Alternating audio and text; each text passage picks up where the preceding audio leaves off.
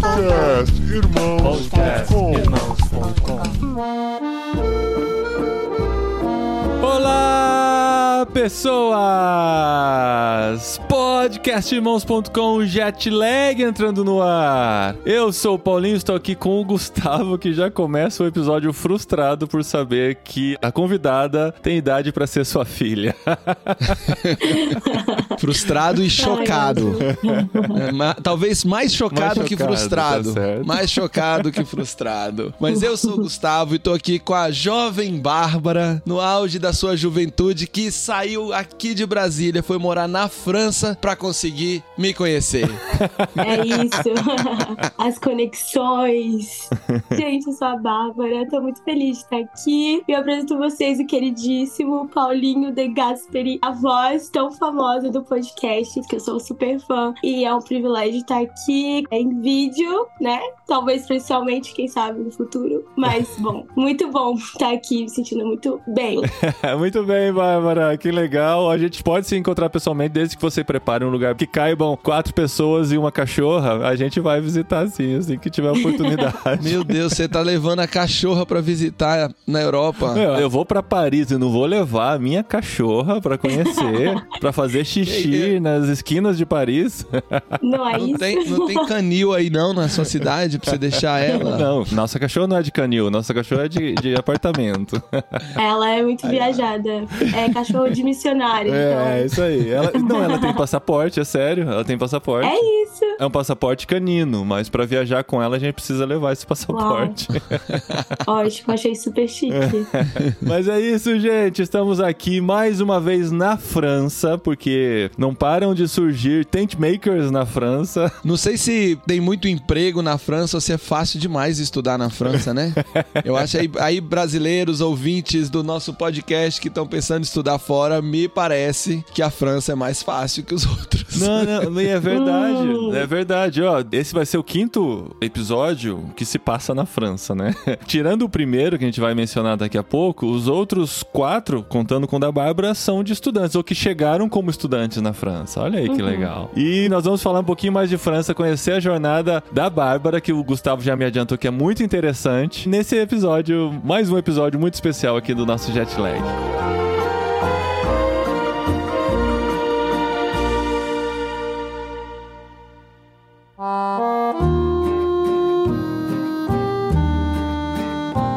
Gustavo, a gente precisa começar esse episódio fazendo uma menção especial, porque, como eu disse, né, dos episódios da França, quatro são de estudantes, mas o primeiro deles não foi com estudante. A gente gravou no dia 10 de março de 2020 com o nosso querido amigo Mário, mais próximo de você, inclusive, por causa da Tente Sim. e de toda a história que vocês têm junto. Mas, infelizmente, nesse último mês, né, entre os nossos dois últimos jet lags, a gente teve a triste notícia, né, Gustavo? Pois é, Paulinho, a gente gravou esse episódio com o Mário no comecinho da pandemia, antes do lockdown, né? A gente É. gravou e logo depois começou o lockdown, quando a gente publicou. E o Mário era tent maker na França, trabalhava lá como engenheiro, foi expatriado pela empresa que ele trabalhava, trabalhou dois anos na França, voltou ao Brasil, fez um doutorado em política internacional, terminou o doutorado dele e estava aí prestes a se aposentar. A meta dele era se aposentar agora no mês de setembro. Estive com ele em julho, fiquei hospedado na casa dele. Eu fui falar num evento de missões no Rio de Janeiro. Fiquei lá em Niterói na casa dele, conversamos bastante. E eu até o convidei, falei: olha, você vai aposentar agora, vamos fazer uma- mais tarefas na tente, vamos trabalhar. Ele falou: olha, Gustavo, eu ainda não tô fazendo planos para depois que eu me aposentar. Falta pouco para me aposentar, vamos orar sobre isso. E aí ele comentou que ele tava sentindo dores no abdômen, ia fazer uns exames. E aí na semana seguinte ele fez os exames, descobriu tumores no intestino e ele faleceu agora no último dia de agosto, primeiro dia de setembro. Foi assim muito rápido o processo de descobrir que ele estava doente e o falecimento dele. Foi uma perda grande para a família Tente e para a família Perspectivas. Ele era o líder nacional de oração do Perspectivas e ele foi um grande incentivador, me ajudou a fundar a Tente aqui no Brasil. Ele é muito amigo, né? Era muito amigo da Sabrina e da Mariana, que já gravaram aqui com a gente. E junto com elas duas, nós quatro trabalhamos bastante bastante nos anos de 2018 e 19 na consolidação da Tente. Eu já vinha trabalhando na criação da Tente, né, desde 2015 com a minha família. E aí com a chegada da Sabrina, do Mário, da Mariana, a gente ganhou corpo e o Mário, por ser um senhor, já me aconselhava bastante, me dava muitas ideias, muitos direcionamentos e teve essa oportunidade de servir ao Senhor lá na França, de compartilhar o evangelho lá. Ele que tinha o pai francês, então voltou um pouco aí às origens e um servo do Senhor. Já era viúvo, né, ainda vivia a plenos pulmões, super animado com o dia a dia, pastoreava uma igreja local como pastor auxiliar no Rio de Janeiro e trabalhou, né? Trabalhou até os seus últimos dias. Pois é. Estava prestes a aposentar. A gente ainda vai dar risada quando encontrar com ele lá no céu, falando que ele não se aposentou. ele, ele falava: será que eu nunca vou me aposentar, gente? Sempre que eu vou me aposentar, meu chefe me dá uma promoção, meu chefe me passa uma nova tarefa. Realmente ele nunca aposentou. O chefe dele deu a última promoção, faltando aí menos de 30 dias para ele se aposentar, né? Aham. Deus o promoveu para o céu. Uau. E é legal você mencionar isso, a gente poder estar gravando justamente no mês seguinte com a Bárbara, que tá começando a jornada dela na França, que vai tem muita história, muitos anos pela frente. É. Nós vamos ouvir aqui a história dela. E quando eu comecei a conversar com ela, ela comentou comigo que o primeiro episódio que ela ouviu de jet lag, quando ela estava começando a pensar em morar na França e estudando sobre a França, foi o jet lag do Mário. E ela gostou das dicas, gostou das histórias, foi inspirada pelo Mário. Eu espero que nossos ouvintes que não ouviram voltem lá, escutem as histórias do Mário e sejam inspirados pelas estratégias que ele usou para compartilhar o evangelho. É o Jetlag número 10, tá, gente? De episódio 401 do podcast Irmãos.com de 10 de março de 2020. Voltem lá, conheçam as histórias do Mário, conheçam um pouquinho mais sobre ele. E aqui fica a nossa homenagem, né? E pelas coincidências da vida, né? Hoje o episódio é sobre a França também. A gente volta aqui com a Bárbara, que tem essa responsabilidade de honrar a memória do Mário aqui com a gente.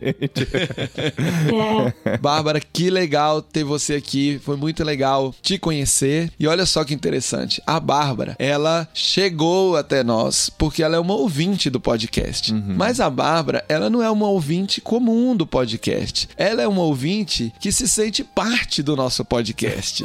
Ela não Agora é. simplesmente- Agora ela é, Não, né? não. E aí, agora ela é parte, né? Agora ela é uma jetlagger É, uma Jetlag.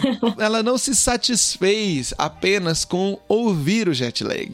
Ela quis conhecer os jet laggers, se relacionar com eles, aprender com eles, ser inspirada por eles. E agora ela tá aqui à disposição para se tornar amiga de vocês que estão aí nos ouvindo. Bárbara, como você descobriu o nosso podcast e como você chegou a ficar amiga desses jet laggers franceses? É, em uma observação, eu não fui paga pra fazer network com os jet laggers. Ninguém falou assim: olha, vai atrás dessas pessoas pra saber se a história é real.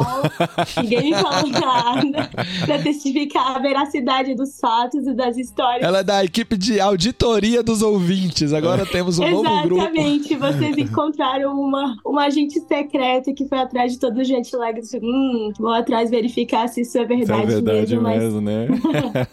Mas, bom, nossa, como vocês falaram, né? Foi através do, do episódio do Mário, quando eu tava no processo de procurar informações pra vinda pra França, né? Como estudante. E sempre muito fã de- já do Irmãos.com. Sempre amei ouvir podcast, até porque é um pouco a minha área. E eu caí no episódio do Mário e eu comecei a ouvir. E eu falei, cara, que incrível. Uma pessoa mais madura em um país, né? Que eu tava planejando me mudar. E ele contando as histórias, principalmente histórias interpessoais com as pessoas que ele encontrava no caminho, no trabalho dele. E uma história que me marcou muito foi quando ele falou do presente que ele deu para um colega de trabalho, que foi um livro que o colega não estava esperando, que presentes aqui na França geralmente as pessoas não esperam muito, porque os franceses são muito fechados. E ele contando essa história, eu falei, cara, uau, eu acho que se tem uma coisa que eu posso guardar nesse episódio, eu acho que é isso, né? Você ser diferente em meio a pessoas que são culturalmente bem diferentes de você. Então, você ser diferente nesses detalhes, acho que conta muito e tem um impacto muito grande na vida das pessoas. E aí eu guardei isso pra mim até que veio o episódio do Akira, Ah. famoso Kiki.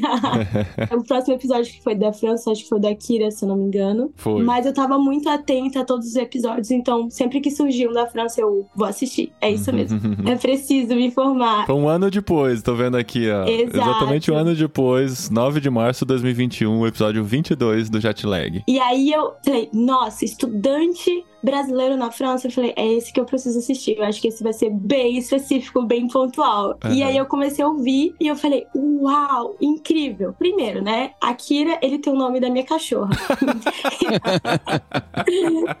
Já eu- gerou uma Já identificação. conexão, Já hora, adianto é. de logo, já adianto logo. Eu falei, uau, já começou assim, muito conectado, né? Mas eu continuei ouvindo. E aí, depois que eu ouvi, eu falei, olha, eu vou seguir esse menino no Instagram e vou acompanhar ele. E eu comecei a seguir ele e acompanhar. Só que nisso eu mandei pra uma amiga, que eu acho que no jet lag que ele volta com vocês, ele conta um pouco também dessa conexão que ele teve comigo, com a Keninha, que é uma amiga também de Brasília, ela é formada em engenharia florestal. E eu falei, Kenia, olha esse episódio de um menino que estuda na França e ele faz engenharia florestal. E eu acho que é muito legal compartilhar isso com você, porque se você tem vontade também de ir pra França, talvez possa acrescentar é um pouco na sua vida. Eu lembro que o Kiki falava muito sobre os projetos dele, agricultura de precisão, um pouco dos estudos, e eu achei tudo a ver com essa minha amiga. Só que aí nisso, essa minha amiga, ela é um pouco mais assim, ousada que eu. Ela não apenas seguiu a Akira no Instagram, como ela mandou mensagem pra ele falando: Akira, eu tenho uma amiga que vai pra França, vamos marcar uma call? E tipo, nisso,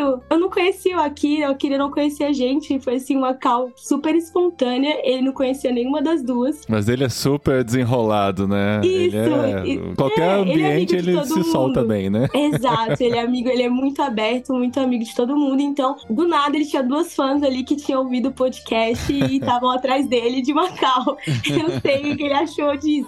Mas a gente marcou essa call e eu lembro que eu tava já no processo do meu visto. E eu lembro que o Kiki, ele. Eu chamei de Kiki, né? Que a gente até brinca com É, esse Se nome. você quiser chamar ele de Kiki, procure ele no Instagram e marque uma cal.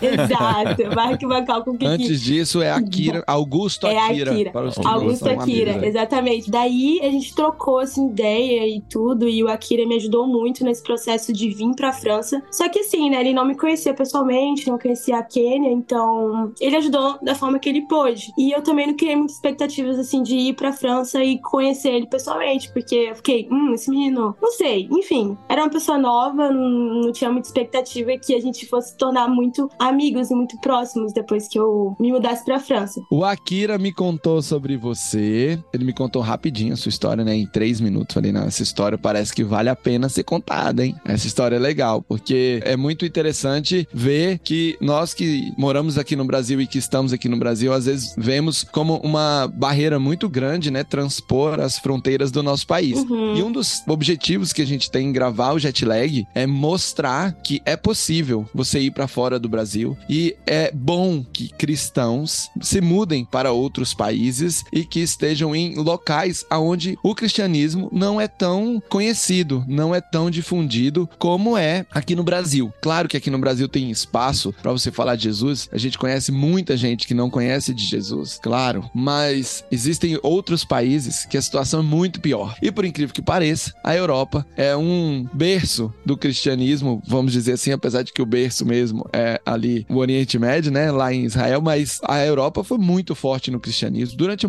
muitos anos, preservou o cristianismo durante a Idade Média e trouxe o cristianismo até nós. E hoje em dia, vocês dois estão aí na Europa, vocês sabem a distância que o povo europeu está do cristianismo. Então, quando a gente pensa que dá para ir para fora, quando a gente pensa que dá para cristãos irem para outros países, e a gente fala assim, não, não é possível que o pessoal que tá aqui acha que é tão difícil assim. Vamos contar histórias, né? A gente começou o jet lag com essa vibe. Vamos contar histórias de pessoas que deram conta, que encararam e que foram. E você, Bárbara, jovem, fazendo faculdade na UNB, encarou e foi. Vamos contar pro pessoal essa história?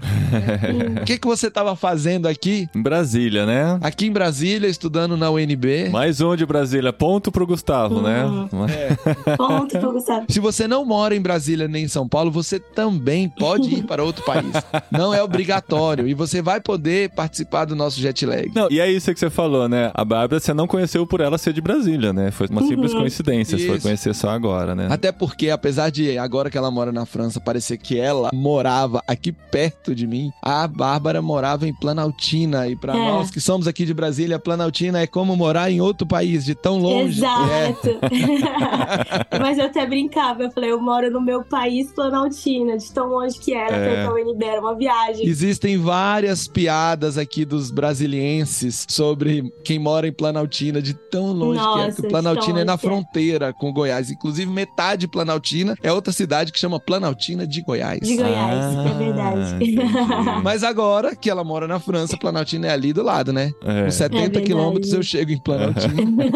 e com 9 mil quilômetros eu chego em Paris. Então, Mas você estava na UNB, então, estudando, fazendo esses Sim. 70 quilômetros pra ir pra Brasília pra estudar. não, aí, a UNB é no centro da cidade, é mais perto, é uns 40, né? Tá. É. E o que, que você estava estudando lá, Bárbara? Na UNB eu era estudante de letras, francês e português. E aí isso eu fazia toda essa viagem, esse trajeto mesmo de Planaltina pra Asa Norte, né, pro campus da UNB. Eu fiquei quatro anos na UNB como estudante de letras, até que surgiu a oportunidade de fazer o famoso intercâmbio na universidade. E como eu fazia idiomas, porque em Brasília também a gente é muito privilegiado, porque a gente tem escola de idiomas gratuita, que não é particular, e você, sendo de escola pública, você tem acesso a essas escolas de idiomas. Mesmo quem não é de escola pública tem acesso também, só que Tem tem, acesso vagas também, né? limitadas. né? Limitadas. Quando eu era adolescente, eu fiz inglês nessa mesma escola. Mas vocês acham que isso é por conta de como Brasília é internacional, por conta dos consulados e tudo mais? Você acha que eles acabam investindo mais em, em idiomas ou outros motivos? Ahn,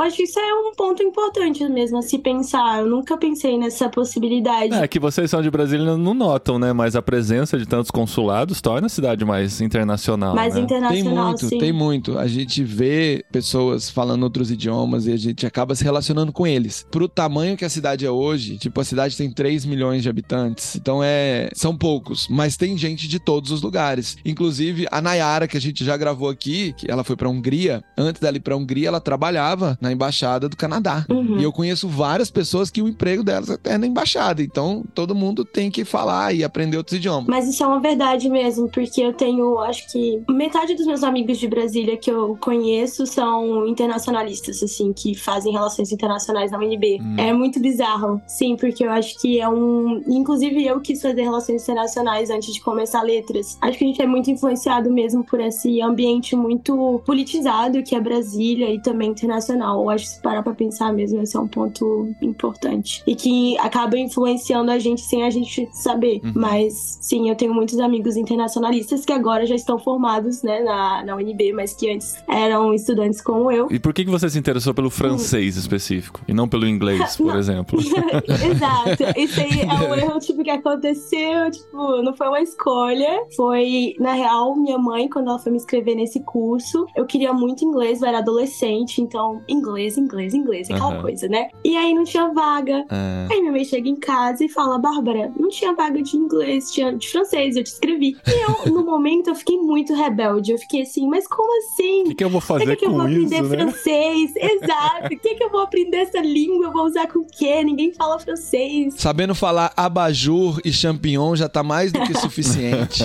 Exatamente. Uma criança rebelde, adolescente. Eu falei, gente, eu não vou usar isso pra nada. No início, eu não gostava, de verdade. Eu ia pro curso e eu ficava, ai, gente, perdendo toda a minha tarde aqui. E eu não gostava. Mas até que, sei lá, o bichinho do francês me pegou, me picou. E eu falei, nossa, que língua apaixonante. É muito legal você aprender a fazer o biquinho. E você é muito. Depois você fica apaixonado. Realmente, o francês, ele soa muito romântico e muito prazeroso de falar. É muito bonito. Uhum. É uma língua muito bonita. E meus professores, eu sempre fui muito intensa nas coisas que eu faço. Então, quando eu comecei a gostar, eu comecei a gostar de verdade. E aí, quando eu entrei nesse curso, eu não tava na faculdade ainda. Então, eu fazia o francês junto com o meu ensino médio, um pouco do fundamental. Quando eu entrei, eu tava no fundamental e aí depois fui pro ensino médio. Com o francês, é, eu- gente, toda hora eu quero falar coisa em francês, porque, enfim, eu, eu fico pensando pra tentar encontrar a palavra em português. O Akira tava esperando isso. Akira, ele falou assim: Gustavo, ela vai ficar falando em francês o tempo todo. Mas fala, não tem problema. Ah. Eu já ia falar com francês a côté. Eu lembro que toda hora que eu tava fazendo meu- meus estudos, eu tava com francês a côté, tipo, estudando francês à parte ali do lado. Aham. E aí foi quando eu queria fazer relações internacionais, passou vários cursos na minha cabeça, jornalismo, direito. Na real, eu sempre achei que eu fosse arquiteta. Até o segundo ano que eu tive uma decepçãozinha com matemática, aí eu falei, não, não quero isso pra mim. Esquece, mas eu sempre cresci desenhando casa, tendo revista de casa. E minha mãe sempre achou que eu ia ter uma arquiteta, mas pra frustração dela, fui pra letras. Ela não aceitou muito essa ideia. Mas aí eu não consegui passar pra relações internacionais na época, no vestibular da UNB, que a gente tem em Brasília, a gente tem o, o PAS. E eu não consegui passar nesse vestibular. E eu falei, cara, minha segunda opção, sei lá, opção D, última opção é letras, eu vou pra letras. Porque eu já gostava muito do francês e meus professores desse meu curso, eles me motivavam muito. Até porque eles sempre contavam também histórias de como que eles iam pra fora, de viagens. E eu falei, cara, eu quero isso pra mim, sabe? Vou fazer letras só pra viajar. Mas demorou muito, porque eu entrei na UNB, estudei, sei lá, quatro anos, até que surgiu a oportunidade de, de fazer esse intercâmbio. E eu lembro que na época eu postulei e era pra ir pro Canadá, na verdade, só que veio a pandemia e aí cancelou tudo e ninguém viajou. E aí eu postulei de novo e aí eu passei pra vir pra França. E aí que começa toda a jornada quando eu cheguei aqui na França. Mas foi todo esse processo. Mas não foi uma escolha começar o francês, foi uma a única opção que tinha. E sua mãe, você falou que ela que te matriculou no francês Foi. e tal, ela Sim. já via que você ia demonstrando esse interesse? Inclusive, assim, aquela piadinha do começo é porque a mãe dela tem a nossa idade, a minha e do Gustavo, né? É. Então, Isso. assim, por isso que. Sua jovem mãe, É, sua jovem mãe. no auge da sua sapiência.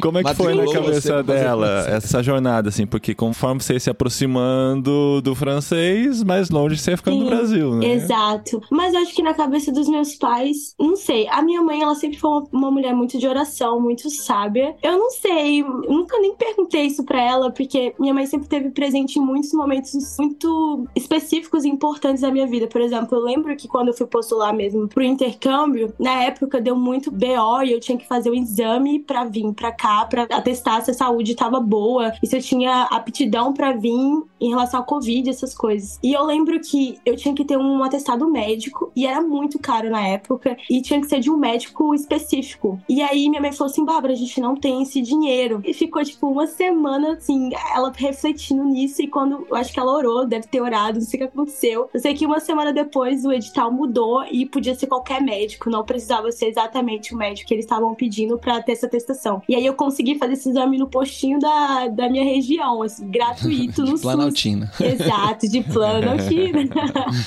mas assim, eu acho que quando minha mãe me inscreveu nessa escola de idiomas, não sei, mas eu acho que ela sabia, talvez não exatamente, né, que ia tomar essa proporção toda, mas meus pais, eles sempre me incentivaram muito nos estudos, até porque a minha família não é uma família rica, os meus pais, eles não são, sei lá, médicos, não têm uma, uma profissão muito boa, assim, socialmente falando, e eu acho que eu fui a primeira pessoa da família mesmo a entrar na universidade pública e federal. Então, para eles investir nos meus estudos da forma que eles poderiam, eu acho que para eles era a maior realização, assim, chega me emociona. Mas eu acho que o máximo que eles poderiam fazer, assim, pra, pra ver eu fazendo os estudos, eu, eu alcançando lugares que eles não, não tiveram oportunidade, quando minha mãe conta da infância dela, como que ela ia pra escola na roça. Aquelas histórias que pai sempre conta, né? E eu sei que eu não vou ter pra contar pros meus filhos, porque eu não passei por isso. Você vai ter, como você ia pra escola em Sorbonne, em Paris, né? Em Paris, Nossa né? senhora, mas Como que ela desviava dos ratos, né? Da rua e tal. Nossa, muito bom, Paulinho. Mas exatamente, mas assim, a gente sempre tem os pais que contam, ai, vocês são muito privilegiados, porque na minha época eu ia pra escola com um saco de arroz. Eu ia, andava 5 quilômetros, cara, parece chinelo, que é né, tudo sandália. mentira, mas quando você. Exato, mas quando você cresce, aí você vê e fala assim: caraca, meu pai e minha mãe, eles passaram por isso. E eu acho que inconscientemente os pais eles sempre vão querer os melhores pros filhos. E eu acho que inconscientemente ela, essa porta, né, que os estudos ele possibilita pra gente entrar em lugares e alcançar coisas, eu acho que foi a maior motivação da minha mãe. Eu acho que ela fez isso sem pensar muito a longo prazo. Fez porque ela sabia que ia ser uma coisa pra ocupar a mente de um adolescente em, em pleno 14, 13 anos. Ela sabia, ah, vai lá fazer um curso de francês em vez de, sei lá, fazer nada. então ela me colocou aí, foi com contra a minha vontade, porque era inglês, mas depois acabei mudando a minha mentalidade sobre a língua, através também dos meus professores, que, né, tinha muita paixão em ensinar, e acabou que essa paixão me afetou de uma forma muito forte, diretamente, que eu quis fazer letras, né? Uhum. E aí, todo esse caminho me levou pra onde eu tô agora, mas assim, não foi nada planejado. E a bolsa pra você estudar fora já foi na Sorbonne, que é a maior universidade da França? Não, É. eu nem. Gente, é muito grande, tipo, muitos processos pra chegar, mas na real eu não tenho bolsa. Eu vim por um programa apenas da UNB, que eles têm como se fosse um partenariat, que é como se. É, Parceria. Parceria, isso. E aí você faz o intercâmbio, porque a sua faculdade ela tem essas parcerias com várias universidades do mundo todo. Hum. Então a UNB tinha essa parceria com essa universidade da França, que inclusive não era em Paris, então a minha porta de entrada não foi diretamente Paris, eu fui pra uma cidade na parte mais sudeste, que tem praia, uma cidade super calma, pequena, praiana, muito bonita, La Rochelle. La Rochelle. Que fica perto de Bordeaux. Exato, que é aí que entra Kiki nessa, nessa história aqui, né? e aí eu fui diretamente pra La Rochelle, pra faculdade de, de La Rochelle. E aí eu fui, passei, e aí eu fui pra esse intercâmbio. Só que aí nesse processo vivi muitas coisas, processo de visto, enfim, que o consulado tava fechado, e aí nisso foi muita oração, foi muito, Uhum. né, oh Deus, Senhor, entra com a providência, porque o consulado tava fechado, não tava emitindo visto, então foi todo um processo complicado Por conta da pandemia? Exato, por Tá. conta da pandemia. Eles não estavam emitindo visto, e eu lembro que na época era apenas casos em. é, Não sei se eu vou conseguir falar essa palavra em português, mas porque é muito difícil. Mas eu tô com ela na cabeça. Fala em francês aí, que a gente dá um É, é casos muito específicos. Extraordinários, alguma coisa Eu não tenho sentido. nem em francês, mas imperiosos. Imper- é imperiosos? Não. Não, acho que não é. Mas acho que a gente entendeu. Tem que ter uma justificativa muito grande pra. pra Isso, uma of- justificativa grande. E se você tem, tipo, família, é, filhos ou esposa, enfim, casos importantes que justificassem a sua ida pra França. E no, no caso de estudante, eles estavam. Isso não é uma justificativa plausível pra você sair do seu país Tá. em plena pandemia e ir pra outro país. Então, foi muito complicado. Até que depois a gente fez uma movimentação, todos os estudantes de todos os países que estavam no mesmo processo. A gente levantou meio que uma hashtag na internet, Twitter, pessoas que entraram em contato com autoridades aqui da França e começaram a emitir coisas. Então, tava uma, uma confusão, assim, na época. E no final tudo deu certo, o visto saiu exatamente um dia antes da minha viagem. Isso Uau. foi muito, muito marcante, porque eu lembro que a gente foi muito ousado. A gente comprou a passagem antes do visto. Que é algo que o consulado sempre fala: não faça isso, não Sim. compre a passagem antes de receber o visto. E a gente, pela fé, foi lá e comprou a passagem pro dia 17 de agosto de 2021, sem visto, sem previsão de consulado abrir. E eu lembro que na época a gente fez de tudo pra mudar a passagem, mas todo lugar tava mais difícil ainda de entrar. Por exemplo, se eu fosse pra Espanha, tava difícil. Se eu fosse pela Holanda, tava difícil. Qualquer lugar pra entrar na Europa tava difícil. A França era o único lugar que tava mais fácil, porque eu tinha uma justificativa que eu ia estudar na França. Só que eu não tinha o visto. Nesse processo todo, meu visto saiu exatamente. Querida Cíntia, do Consulado de Brasília, enviou um e-mail falando: Bárbara, venha buscar o seu visto um dia antes da minha viagem. Uau. Foi assim que tudo aconteceu. Todo mundo chorando, minha mãe fazendo minha mala e eu, meu Deus do céu!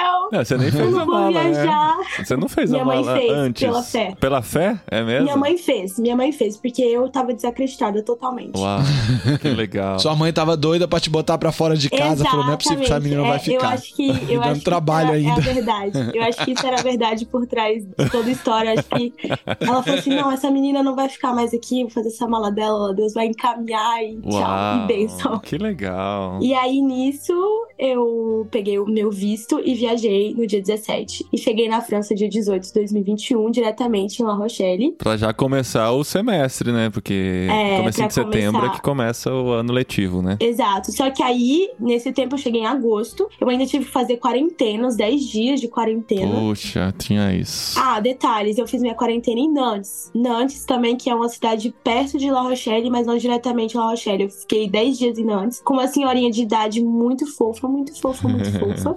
A polícia polícia indo atrás de mim na casa dela pra testar se eu tava realmente fazendo a quarentena direitinho. Meu Deus, era nesse nível? Nesse nível, na Europa Uau. eu tava nesse nível mesmo de fiscalização, que eles pegavam todos os seus dados diretamente no aeroporto. E a senhorinha não tinha medo de você passar o Covid pra ela? Não, porque eu tinha feito Covid, você já entrava no país com teste de Covid. Você não saía do aeroporto sem sua, aquele seu QR Code Aham. que tinha na Europa, Sei. você lembra? Uhum. Mas a gente tinha um, um QR Codezinho que a gente tinha no celular e todo lugar que a gente entrava, eles, eles viam se você tinha vacina, se você tinha tudo. É, eu passei por isso também. Até pra entrar em restaurante a gente tinha que apresentar. né? Tudo, sim, tinha isso. É, o passe sanitário, né? Uhum. É isso. Nossa, a gente Isso, passou por isso, sanitário. gente. Como assim? Parece tão no passado já, né? Mas- É, mas foi, foi ontem. E aí depois eu fui. Aí sim, eu fui pra La Rochelle e aí eu comecei o meu semestre. Agora eu entrei no mapa aqui, eu vi Nantes e La Rochelle. Você tinha falado sudeste da França. Mas é mais pro é mais pro noroeste, né? noroeste, né? Sudoeste, né não? Não, é mais pro norte. Ah, é, Tá lá pra é mais cima. pra cima um pouquinho, É, porque é. o sul seria lá em Montpellier, né? Sudeste seria Montpellier. Ah, ok. Tá bom. Não, tudo bem, você- você é de porque- letras. É, por- é Tá. Exato, me perdoa. É porque a minha noção de geografia, eu, tipo, fico comparando com o Brasil, porque seria meio que vibe São Paulo. Não, mas seria pro ali, outro Rio de lado. Não, seria Acre, onde você tava Ah. aqui, ó. O Nantes.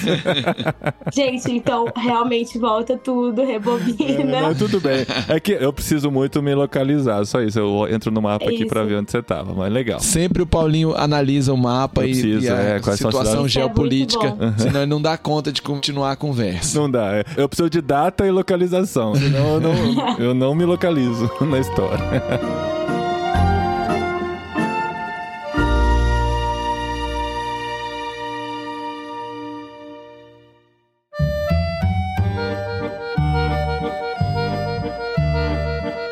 Mas continuando a história, você começou então sua caminhada lá em La Rochelle, Sim. estudando e morando na faculdade ou você alugou um cantinho? Eu morava numa residência estudantil, que aqui na França a gente chama de Cruz, que é residência estudantil universitária. Seria como se fosse. Como é que fala isso em português? Porque eu nunca morei. É uma república. Repu... É, seria. Mas se é da universidade, é tipo alojamento universitário, né? Isso, alojamento universitário. É porque La Rochelle é, é como se fosse realmente uma cidade universitária. Então, tem vários campos espalhados na cidade. E daí, brasiliense numa cidade de praia, já viu, né?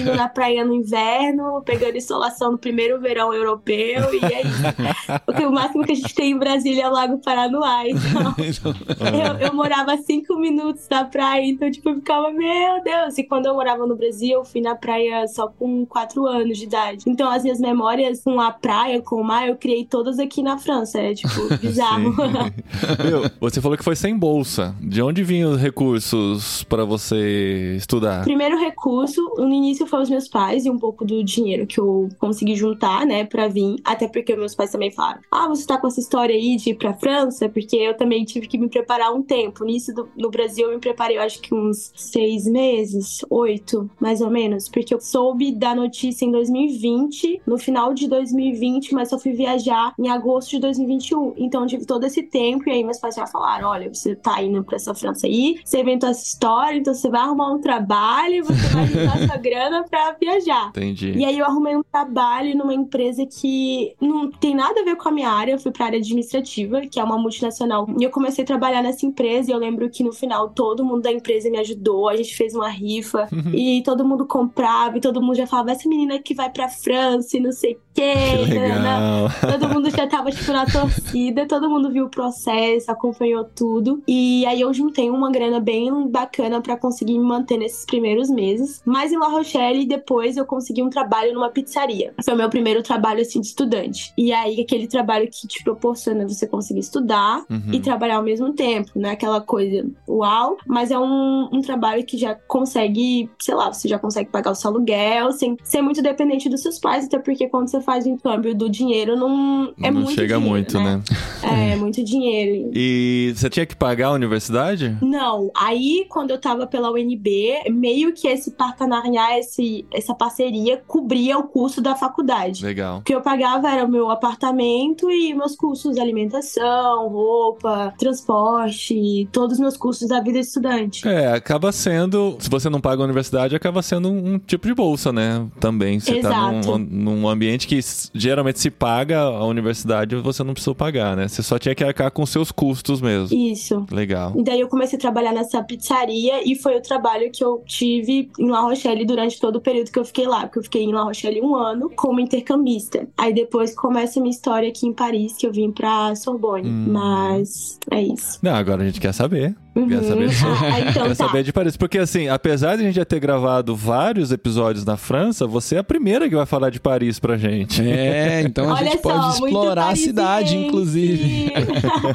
é isso, gente. Parisiense na veia, aquelas, né? Muito parisiense. Pegar metrô, a vida do metrô, gente. Não é nada romântico. Os ratos, os ratatuis. Existe de verdade, gente. Não é filme, não é um. Não é exagero, né? não é exagero. É muito rato? Muito rato. Inclusive, no meu último trabalho, era assim: a gente trabalhando e os ratos lá. E é bizarro, porque os franceses não matam, não fazem nada, porque eles são fofos Porque vai que ele cozinha, né?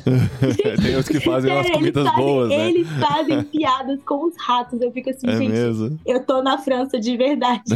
não é brincadeira. É. É. de verdade isso. A galera não, não tem medo. Eles convivem com os ratos como se é o espaço deles, entendeu? Paris não é nosso. Paris é dos ratos e a gente é só. a gente é só Nós somos os intrusos, né? invasores, né? Exatamente. nós É, somos os habitantes invasores. originais eram os ratos. Exato. e aí, nesse processo em La Rochelle, foi um processo muito difícil pra mim, questão de adaptação, porque além, né, foi a primeira vez que eu saí do Brasil pra uma viagem internacional, eu nunca tinha viajado de avião, também foi a primeira vez que eu viajei de Olha avião, mas só, assim, que foi uma legal. viagem de 14 horas. assim, Nossa. De leves, Com assim. gosto. É. Com gosto, tipo assim, ah, Estreia em vez. alto estilo. Exato, é a primeira vez, então vamos fazer direito. Vai ser uma viagem internacional pra já. E assim, intenso. E eu lembro que eu despedi dos meus pais, e aí quando o avião decolou, que dá aquela forcinha, eu falei, cara, uma parte de mim ficou pra trás.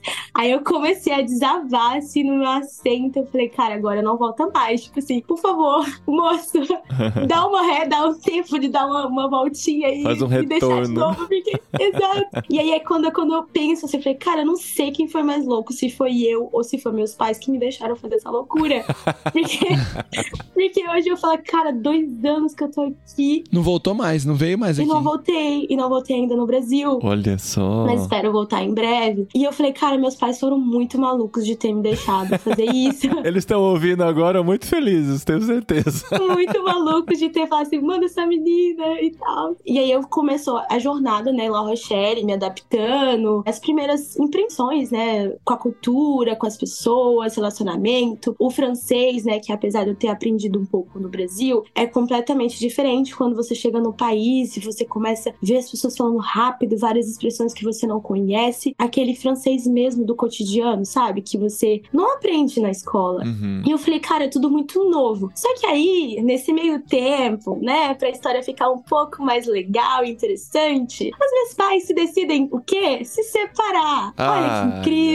Ai, Uau, que delícia! Uma É. separação assim, né, no meio do Nossa. intercâmbio, com três meses que eu tava na França. E aí, a cereja do bolo foi a separação dos meus pais. Aí eu Ah. falei, uau, muito obrigada. Vocês. Com três meses na França. Com três Por isso meses. que eles estavam querendo te mandar embora pra poder resolver não as sei, coisas. não sei, eu, eu preciso. Eu ainda não voltei no Brasil pra ter essa conversa com os meus pais. Tipo assim, É. Eu ainda não voltei pra falar assim, cara, o que, que vocês fizeram? Por que Nossa. vocês fizeram isso? E eu falei, meu Deus, e agora? Porque quando eu ligava pra minha mãe, eu lembro que eu ocupava muito tempo da ligação contando das coisas, das vivências que eu tava vivendo. Coisas novas e faculdade, amizades, trabalho. E eu nunca tinha parado pra ouvir minha mãe. Até que um dia eu falei, mãe, como que estão as coisas aí? E aí ela começa a me contar as bombas, os casos dramáticos, né? Casos de família que a gente acha que só acontece no Brasil, mas eu sei que em todo lugar do mundo acontece, mas eu acho que no Brasil Brasil tem um- uma coisinha diferente, né? O brasileiro é ótimo em criar coisas assim incríveis, situações familiares. E aí ela começou a me contar das coisas que estavam acontecendo e, enfim, em relação ao casamento e esse processo de separação. E foi aí quando meu mundo assim desabou, né? Eu comecei a ficar muito triste, eu comecei a ficar muito mal e meu intercâmbio foi assim, todo o meu sonho foi por água abaixo. Porque veio o sentimento de culpa, veio muita insegurança, veio muito sentimento também de estar sendo egoísta, né? Falar assim, cara, eu tô aqui vivendo um sonho, mas ao mesmo tempo os meus pais, eles estão passando por uma barra no Brasil e eu tô aqui vivendo como se eu estivesse na Disney, mas ao mesmo tempo não tá tudo bem, É. sabe? E então eu não É. conseguia esconder isso no meu dia a dia. As pessoas me viam e eu chorava. Tipo assim, eu ia no mercado, as pessoas falavam, bonjour, babá, savá, e eu começava a chorar. Tipo assim, Uau. o meu savá era choro. Eu tava muito desequilibrada, assim, emocionalmente, muito mal. E foi quando eu comecei a fazer terapia, trabalhar com a terapeuta, e a minha terapeuta super maravilhosa, ela começou a trabalhar no aqui e no agora. Me trazendo mesmo pra minha realidade e tentando me ensinar, assim, me encorajar e pensar de uma forma diferente, né? Ressignificar o que eu tava passando, porque independente de onde eu estivesse, em qualquer parte do mundo, eu não ia poder mudar muita coisa. São coisas que a gente não pode, não tem muito controle. Uhum. Separação, morte, coisas que a gente não pode controlar. E ela falou, Bárbara, se você estivesse no Japão, ou se você estivesse no Brasil, se seus pais tivessem essa escolha, você não ia poder mudar nada. Então, aproveita que você tá vivendo isso e viva da forma plena e vai viver. E ela sempre falava, vai viver, sai, vai tomar um sorvete. Como eu falei, né, ela morava numa cidade que tinha praia. Ela vai viver, vai passear, vai na praia. Eu gosto muito de correr, então correr na praia, ela vai, vai fazer sua corrida, vai, vai, vai ser feliz, vai respirar, vai arejar, tipo, a mente. Para de ficar pensando nisso, porque os seus pais, eles são adultos e eles vão resolver isso da forma madura deles. Então, deixa o problema deles com eles. E aí foi quando eu comecei a me desprender um pouco disso, mas no início foi muito difícil em relação à universidade também, porque eu não conseguia me concentrar muito nas aulas, eu não conseguia acompanhar, então era assim, tudo muito choro, muito sofrido. Uau. Era tudo muito, né? Tudo muito intenso. Ainda mais com a separação dos meus pais, daí ficou mais intenso. E aí depois passou. Foi passando aos poucos, não assim, né? Foi o processo e foi passando, passando. Até que a minha mãe, né, de muito sábia, meu intercâmbio, ele, ele tinha um prazo, né, gente? Eu tava fazendo intercâmbio, né? Agora que vai entrar porque que eu tô aqui há mais tempo. E era pra mim voltar pro Brasil. Eu tinha uma passagem de volta pro Brasil e essa passagem era tava pra janeiro. E aí foi quando tava se aproximando a data de voltar pro Brasil. E minha mãe, ela virou pra mim e falou: Bárbara, olha, sendo bem sincera com você, se fosse você, você não voltava pro Brasil. Uau. Porque a situação aqui tá feia. Ela praticamente falou: tá muito feio. Situação familiar, né? Exato, a situação familiar. Ela falou: tá muito intenso, tá muito feio. Então, se você voltar, você vai voltar pra uma situação pior da que você saiu. Não que eu não saí, é, saí numa situação querendo, né, mudar de vida, enfim, em relação aos estudos. Mas ela falou assim: aquela ideia que você tinha de casa, de lá, não existe mais. Uau. E ela começou a trazer um choque de realidade, assim, muito forte pra mim. Eu ouvindo minha mãe falando isso. Ela falou: aquela família não existe mais. Aquele Nossa. quarto que você tinha, você não tem mais. E aí ela começou a falar isso, ela falou assim: olha, por mais que eu queira muito ter a sua presença aqui, que você me faça falta, eu sei que aí é o melhor lugar pra você estar. E eu acho que como uma mãe muito protetora, ela falou: você tá segura aí, fica aí. Porque foi difícil pra você estar aí. Tipo, ela nunca teve essa oportunidade. Minha mãe nunca tinha viajado pra fora, ela não tem ensino superior. E ela sabia que isso foi uma porta muito grande. Ela falou: Bárbara, se você tem a oportunidade de ficar aí, agarra isso com toda a sua força. Porque aqui não tá legal. E ela via, assim, eu acho que minha mãe, ela via. Eu tava conseguindo conquistar as minhas coisas. Ela falou: Bárbara, é isso. Você já tem 22, 23 anos. E ela falou: você tá conquistando suas coisas, você tá trilhando o seu caminho. E é isso, continua. Continua fazendo o seu caminho. Muito legal. Continua cavando. E aí foi quando eu falei, cara, é isso. Se minha mãe falou, tá falado. E aí eu comecei a ver as possibilidades de ficar aqui. Só que ao mesmo tempo eu tava muito assim, apegada ao meu diploma da UNB, porque eu falei, cara, nossa, foi meu sonho entrar nessa faculdade. E eu não posso abandonar o meu diploma da UNB, é o meu diploma, a única coisa que eu tenho. E aí teve que vir uma amiga me visitar em La Rochelle pra falar assim, Bárbara, olha a pessoa que você é agora, você não cabe mais nessa faculdade. Se você voltar pro Brasil e pra UNB hoje, você vai se sentir muito pequena, você já cresceu tanto, você já é uma pessoa totalmente diferente, você já é outro, assim, outro pensamento, outra pessoa, você não cabe mais nesse lugar, você expandiu. Uhum. Eu falei, meu Deus, realmente, Uhum. talvez esse diploma não seja tudo na minha vida. Porque acho que internamente, né, pelo incentivo dos meus pais, talvez o diploma, sem conceber, talvez seria algo que a única coisa que eu poderia dar pros meus pais, sabe? Cara, meus pais, eles investiram tanto nos estudos, talvez eles incentivaram tanto. Como que devolver, né? Toma aqui o diploma. Isso, toma aqui o diploma. Então, tô formada numa federal, é pra vocês. Uhum. Como se fosse isso, sabe? Enfim, por conta de todo esse processo, a separação dos meus pais foi o fator, assim, chave pra mim falar, cara, eu vou ficar aqui, vou abraçar as oportunidades que me aparecerem. E eu fui cavando meu caminho, assim, de forma bem nada linear, né? Com altos e baixos. E você tava nesse momento de, pra usar o nosso português corretamente, né? Nesse momento de inflexão na sua vida. Onde você tinha que decidir. Ou você voltava pra UNB, ou você ficava aí. Mas ficar aí precisava arrumar outra faculdade ou outro trabalho, alguma coisa. Sim. Mas Deixa eu entender na prática. Você não se formaria na UNB, mas você se formou na Universidade de La Rochelle. É isso. Não. É, eu fiz o intercâmbio. Eu tenho só um ano de intercâmbio constado no meu histórico, Tá. né? Você precisaria ter voltado pra UNB pra concluir. É isso. É, pra concluir, exato, porque eu fiz o intercâmbio no meio da minha graduação. Então, pra Entendi. ter um diploma mesmo de graduação, eu teria que voltar. Só que aí, por conta acontece desses tudo isso. Changements, Uau. Não, é uma decisão difícil que- mesmo, porque Exato. você teria que abrir mão de concluir a universidade no Brasil, né? Isso, e algo que pesava, assim, pesava muito pra mim por conta dessas questões, né? Sei lá, eu tinha que ter um diploma pra prestar conta pros meus pais. Cara, eles investiram tanto, eles incentivaram tanto, então eu acho que é o mínimo que eu posso oferecer é o meu diploma. E numa universidade muito boa no Brasil, né? Que é o UNB, e eu lembro que foi muito difícil pra mim entrar, então pra mim era tudo que eu tinha. E aí hoje eu penso, cara, se eu pensar, eu não tenho muita coisa, não, não tenho nada, né? Que aquele próprio meme. Nossa, estou pensando em desistir de tudo. Tudo o quê? Se eu não tenho nada.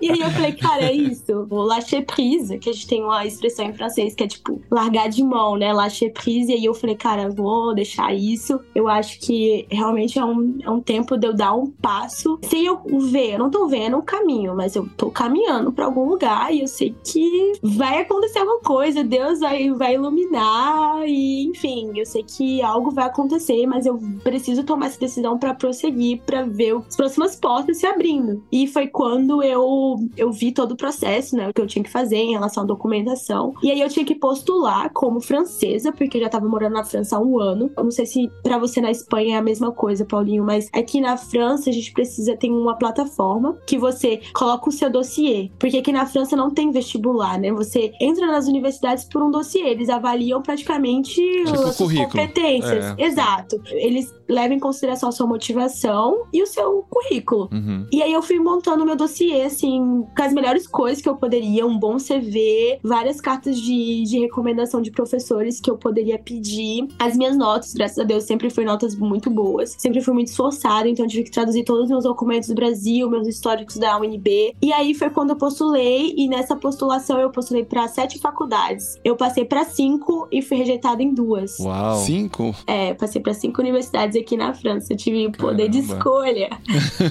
e uma delas foi a Sorbonne, que inclusive um dos professores de La Rochelle falou assim: você nunca vai entrar lá, porque você Ah, tá é- competindo. é a motivação que a gente precisa, né, gente? Exato. O professor falando que a gente nunca vai chegar em algum lugar. Eu acho que eles combinam, assim, sabe? Quem vocês mais acreditam, fala que não vai chegar, porque é essa que vai chegar. Exato. e eu lembro que no meu processo de intercâmbio, pra melhorar, né, ainda teve esse probleminha com esses professores que eram professores que faziam ali um pouco das relações internacionais, abraçando um pouco os estrangeiros. Só que em vez deles me abraçar, eles não me abraçaram nada. Então, eles me desmotivavam. Eles falavam: você tem que voltar pro Brasil, você tá largando uma universidade muito boa. E aí, quando eu falava, não, mas eu quero continuar aqui, eu quero fazer meu mestrado, aqui é uma oportunidade boa. Eu não entrei nesses detalhes, né, da separação dos meus pais, mas eles não entendiam a minha motivação de eu estar aqui, né? Então eles achavam que eu tava aqui só porque eu queria estar roubando vaga de francês, mas sabe, eu, cara, só quero conquistar a minha, o meu espaço, não quero roubar nada de ninguém. E ele falou assim: ai, você veio de letras, é um curso bem difícil aqui, você vai estar competindo com francês, que nasceu lendo Vitor Hugo como historinha pra dormir, Pois que é. nasceu falando idioma, que sabe conjugar o francês, e você vai estar competindo com essas pessoas, e você precisa ter um nível muito bom pra entrar na Sorbonne. É. E eu falei, ok. Eu acho que eu nem tava muito motivada pra entrar na Sorbonne. Eu falei, haha, é isso aí que eu quero entrar nessa faculdade aí mesmo. É. Aí eu falei, eu vou anotar aqui, porque é essa daí que eu quero tentar. Foi aí que eu conheci, né? Eu vou entrar agora a minha parte de Paris, que é uma das peças do quebra-cabeça. A minha coloque, que em Paris eu divido apartamento com duas outras brasileiras, Mari e Lai. Elas vão ouvir depois. Elas são minhas maiores fãs e incentivadoras. Que a gente aqui em Paris a gente chama de colocação, né? Que a gente faz coloque e a gente divide o apartamento com outras pessoas. E aí eu divido com essas duas brasileiras. E eu era muito amiga da Lai em La Rochelle. E foi quando Lai, ela também tava postulando pra faculdade, só que no caso dela é mestrado. E ela soltou pra mim e falou: Bárbara, eu quero ir pra Paris. Inclusive foi com ela que eu vim a primeira vez pra Paris. E ela fez toda uma surpresa pra ver a Torre Eiffel, foi aquela coisa. Eu chorei, Legal. liguei pra minha mãe. e eu lembro que a gente andando em Paris, ela começou: Cara, eu quero morar nessa cidade, eu quero morar aqui. Só que eu nunca tive esse sonho, né, de morar. Menina da roça, cara. Tipo assim, eu não tinha muitos Planaltina de Goiás. é, Planaltina. então eu falei, cara, Paris, ok, se eu for pra lá vai ser genial, mas não, enfim, não era um sonho, porque a gente tem sonho de morar nos lugares, então não era um sonho que eu tinha. E ela falou, cara, eu quero morar em Paris, quero morar em Paris. E ela falou, Bárbara, eu vou passar. Ela já era muito decidida, eu quero passar e eu quero fazer a minha alternância, que é estudar e trabalhar, né, junto, eu quero fazer a minha alternância em Paris. E ela falou, se você passar pra Paris, a gente pode dividir o apartamento. Só que como eu não tava muito na expectativa, eu falei, cara, enfim, começou a vir todas as inseguranças. Eu falei, não sei se eu vou passar. Enfim, e eu lembro que da Sorbonne foi uma das últimas respostas que eu tive. E, detalhe, quando eu postulei pro meu curso, que eu tô agora, eu nem sabia o que que era. Eu só vi o nome e falei, legal, quero. Só que eu não tinha nem visto o que que era. E aí, nisso que eu passei, eu comecei todo o processo de apartamento aqui também em Paris, com essa minha coloque, a Lai. E também com a minha outra coloque que ia vir depois, em setembro, a Mari, Mariana, que veio depois, mas elas já eram amigas desde o Brasil, tipo, amizade de 10 anos, elas já eram bem amigas. E a gente ia dividir apartamento três pessoas em Paris. Aí começou a, a formar o trio da Superpoderosa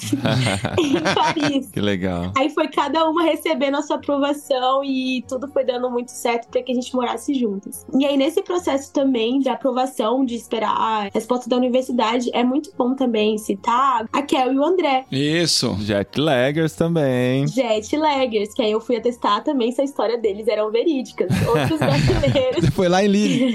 Fui em Lille, depois de um ano conversando com a Kel à distância, a gente desenvolveu uma amizade assim muito forte, uma troca muito especial. Eu falo que eles são meus pais aqui na França, né? E eu acho que eles também têm idade de, de ser Não, os tem, meus mas pais. não tanto. Não. É. Não, não. sei, eu acho que é. Não, o André sim, a Raquel não, podemos dizer. Isso. É. O Gustavo quase engasgou com o chimarrão aqui. Pobre André.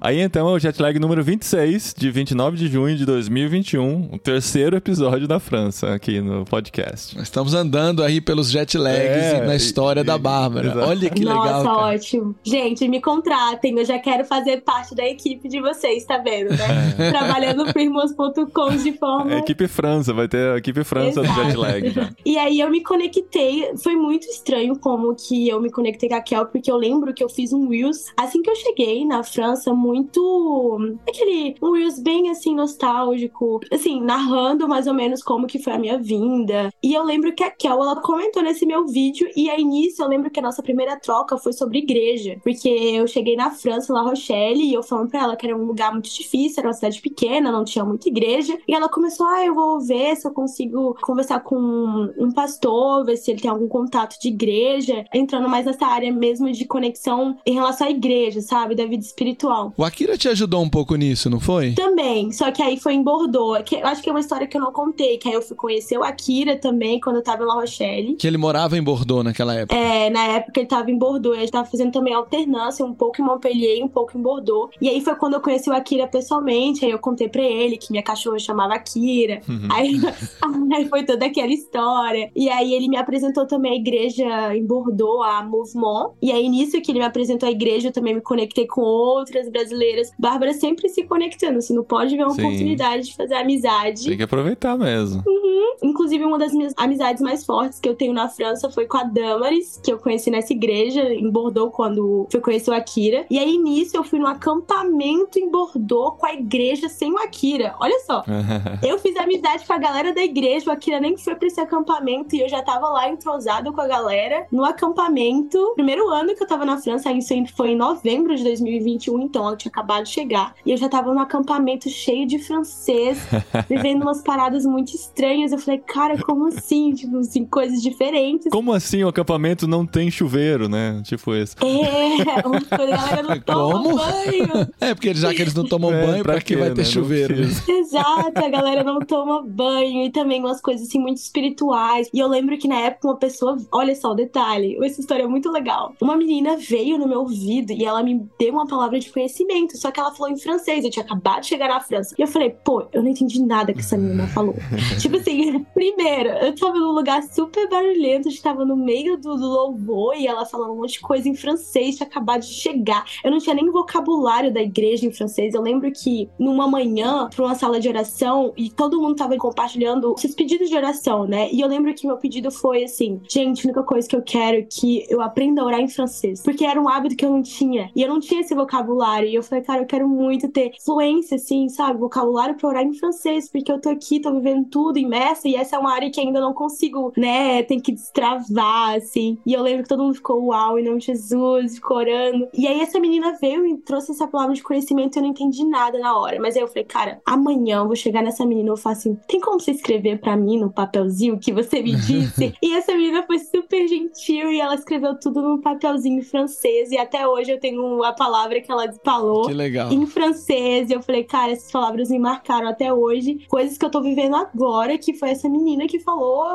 sei lá, há um ano e meio atrás, sabe? No acampamento, no primeiro acampamento na França. Que legal. E aí foi quando eu comecei realmente a fazer minha rede de apoio, assim, cristã, né? A galera dessa igreja, a Rafa, a Damaris, que é uma amiga que eu tenho, e o Kiki sempre presente, quando ele podia. Mas a nossa amizade acho que se intensificou mais quando eu vim pra Paris, porque aí, né, agora eu tenho um apartamento em Paris e aquilo tá sempre viajando. Então ele vem pra minha casa, vou um, um adendo, tá? Gente, ele vem pra minha casa só pra dormir. Porque ele, ele acha que minha casa é um grande.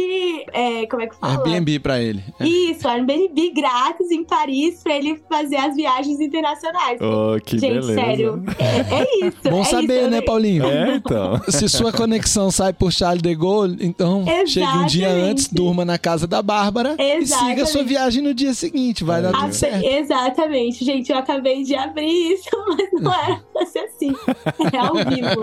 Mas é só pra falar, eu tô entregando a Kira, porque ele sabe que eu sempre reclamo com ele que ele vem e ele só passa, tipo, um dia e só pra viajar pra outro país.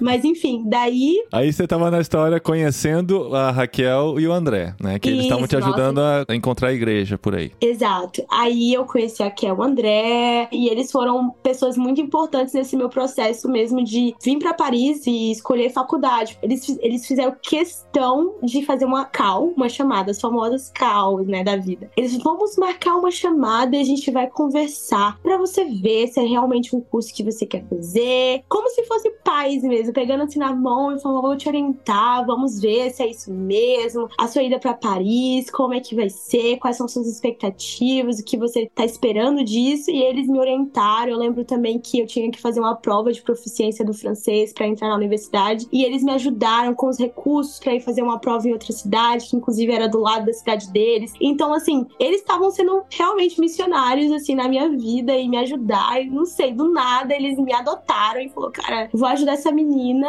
tipo, sozinha. Eu até falo pra minha mãe que minha mãe, acho que nas orações dela, eu acho que ela deve orar, assim, pedindo pra Deus mandar pessoas pra cuidar de mim, porque ela estando longe, ela não pode fazer muita coisa. Mas Deus sempre manda, assim, pessoas no meu caminho que me ajudam, que são pessoas mais velhas, que me orientam, que Já passaram por isso, né?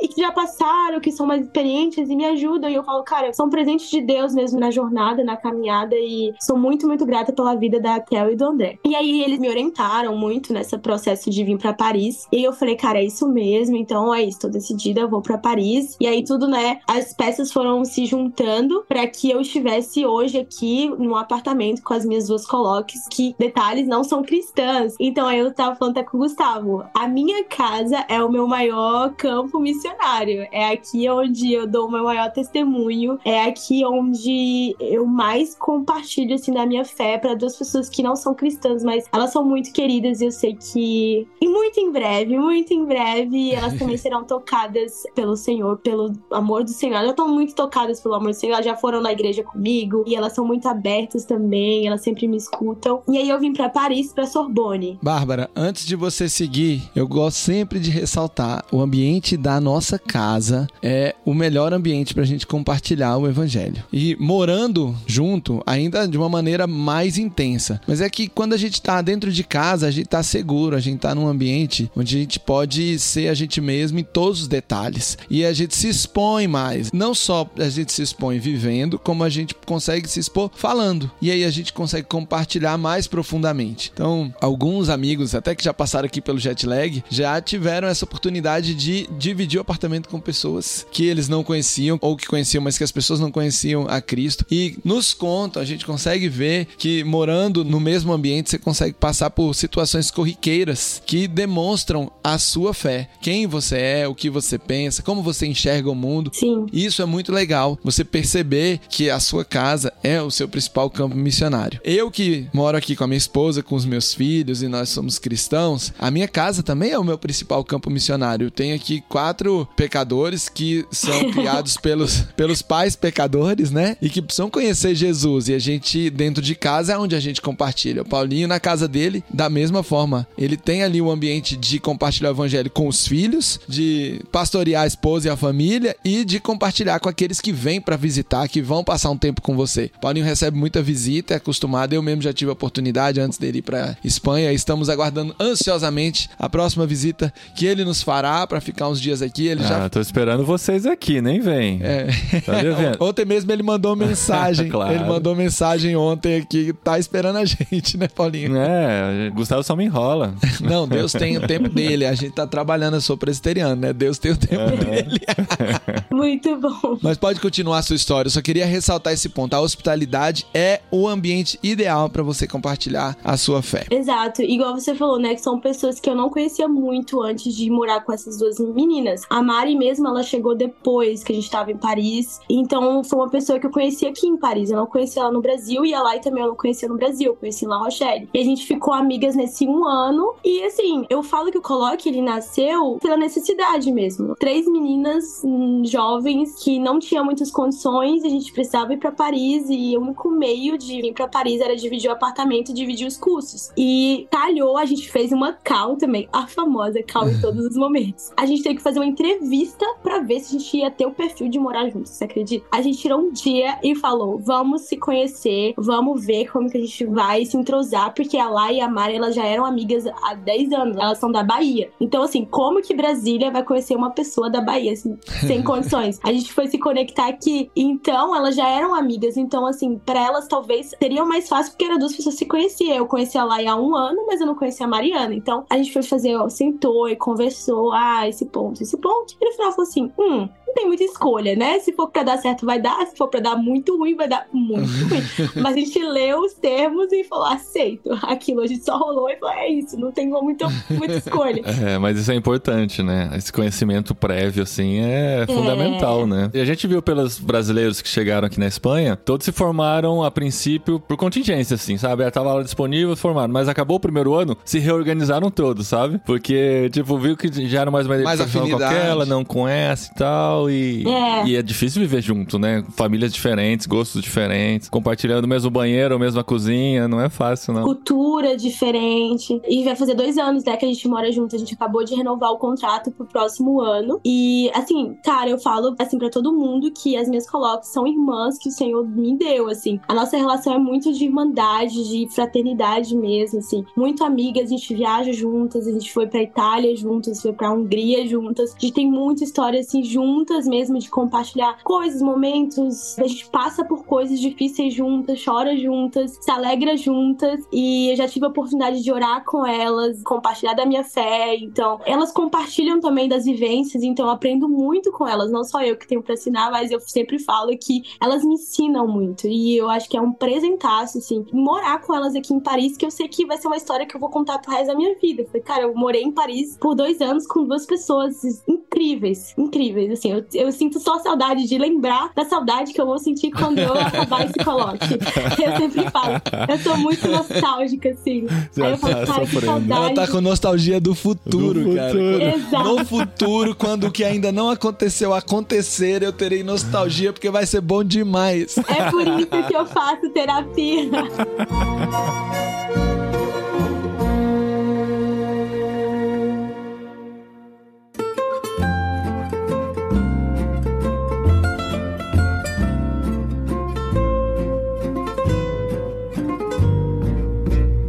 Nessa universidade em Paris, né, numa das melhores do mundo, as melhores da França, você está fazendo o quê? E como está relacionado com o seu curso em Brasília e o seu curso em La Rochelle? Como essas formações se conversam? Então, eu vim de letras, daí eu sabia que eu queria algo relacionado nessa área, né? Porque, como eu usei toda a minha documentação também do Brasil, então eles sabiam as matérias que eu já tinha cursado, então não tinha como eu postular, sei lá, pra engenharia, porque, né? Olha só o currículo da pessoa, né? Tinha nada a ver. Então tinha que ser algo que casasse um pouco. E aí eu fui pra Lema, o curso ele é Letras, Edição, Multimídia e Audiovisual. Então é um curso bem amplo. Uau! É, não é o mesmo curso que eu fazia no Brasil, porque era letras modernas, português e francês, então é um curso mais voltado para você ser professor de idiomas. E já o curso que eu faço na Sorbonne, ele é muito amplo, então você tem como ir para a área da comunicação, que é a área que eu mais gosto. Você tem como ir para a área da edição, da editorial, o audiovisual também, que é uma parte que eu gosto muito, cinema, para ser cineasta, para ser redator, ser jornalista também. Então, muitas áreas, assim, muitas áreas juntas. É bom porque é mais profissionalizante, então você tem como trabalhar em empresas, tem como você também ser professor, mas você não fica só preso nessa questão do, do ser professor FLE, que é francês para estrangeiro, sabe? Mas você então começou uma nova formação. Você não continuou o que você tinha feito. Isso, eu comecei uma nova formação, só que eu já entrei um pouco mais avançada, porque eu meio que validei, eles viram meu histórico e falaram assim: olha, já fez muita coisa no Brasil, apesar de que aqui o, essa coisa do crédito, de validação de matéria, não funciona da mesma forma, porque no Brasil a gente tem muito mais carga horária, aqui na França a gente estuda menos. É estranho dizer isso, mas aqui a galera estuda menos que a gente. Nossa, sério, gente, gente- no Brasil a gente estuda muito, muito, muito, muito. Não, é universidade integral. Quando você fala aqui para os espanhóis que a Universidade do Brasil é de manhã e à tarde, de segunda a sexta, eles Sim. falam, como assim? Como assim? Exato. A gente estuda muito no Brasil, a nossa formação é muito completa. E aqui a formação deles, tipo, um- uma graduação é três anos. Não importa a formação, assim, eu acho que isso muda só talvez pra engenharia, se eu não me engano. Mas as formações são em três anos. E eu já tinha quatro anos no, no Brasil, ou seja, eu tava fazendo medicina das letras já, né? Porque muitos anos. ainda tô nesse. Ainda estou esperando o dia que eu vou me formar em medicina. Só faltava a residência, né? Exato, exato. Mais uns dois anos de mestrado é a residência das letras. Mas. E aí eu tô nesse curso que ele é um pouco mais amplo. E aí eu já comecei um pouco mais avançado por conta das validações de algumas matérias que eles já viram que eu já tinha feito no Brasil. E pra eles, ok, vamos passar ela direto pro segundo ano. E daí eu tô no meu segundo ano, né, de graduação na França, indo pro meu terceiro, muito em breve, pra terminar em nome de Jesus. E ter um diploma de fato de graduação. Mas hoje eu faço esse curso na Sorbonne, que é incrível, assim, é totalmente. Eu acho que é um curso que tem muito mais a, a minha cara. E quem paga esse curso? Eu, Você? eu, eu pago a universidade, assim. Aí esse ano, como não tem nenhum vínculo com a UNB, todo ano a gente paga a mensalidade, a, a mensalidade anual da universidade, né? Aqui da França, que chega a ser uns 175 euros, mais a taxa de campus, que é o SEVEC, que você paga também uns 90. Esse ano foi 100 euros, gente. Aqui Mas é uma anuidade, né? Que você paga. é a anuidade, que a gente paga a universidade anual, exato. Na- comparado com uma universidade particular no Brasil. A universidade é pública, a Sorbonne é pública É pública. e você paga as taxas. Exato, a anuidade da universidade. É. Porque aqui tem a diferença, né? Tem a universidade e tem as écoles. As écoles são como se fossem as particulares, que chegam a ser 10 mil euros por ano. Uhum. Sei lá, é muito cara a mensalidade, ou até mais. Então eu estudo numa faculdade como se fosse uma faculdade pública, só que o público aqui é pago. É, mas é bem. Assim, não é uma taxa alta, né? Não, não, Principalmente Principalmente pros não. europeus, assim, cento e Uhum. poucos euros no ano. E com o seu visto que você tem agora estudando na Sorbonne, você pode trabalhar part-time, assim, alguma coisa? Isso, exato. Me permite que eu consiga trabalhar a côté, aquela, do ao mesmo tempo, em paralelo com os estudos, eu tenho meu trabalho também, o meu trabalhinho de estudante. Aí eu consigo, né, pagar o meu aluguel, consigo pagar as coisas da faculdade e tudo. E é assim que eu tenho caminhado. E você já falou um pouquinho, né, que você acabou conectando na igreja lá em Bordeaux, Sim. foi no acampamento e tal. E aí em Paris, você frequenta uma igreja? Você falou que já até já chamou suas coloques. Coloques. Coloques. Todo mundo acha assim, todo mundo. E essas coloques? É, gente, eu acho que isso foi a cereja do bolo de vir pra Paris. Porque eu lembro que quando eu tava em La Rochelle, esse processo de não ter igreja foi um processo muito difícil pra mim. Porque além de eu estar passando por todo o processo né, de separação dos pais, adaptação, então a igreja me fazia muita falta. E eu lembro que antes de vir pra França, eu recebi muitas palavras assim, proféticas. Ah, você vai pra Europa, você vai queimar, você vai levar o evangelho, e não sei o que, não sei o que. E eu lembro que foi bem também no episódio da, da Carrie e do André, que eles falaram, né, que você viver o evangelho aqui, você ser missionário na Europa, é uma forma muito mais sutil. Você não chega quebrando tudo, dando panfleto,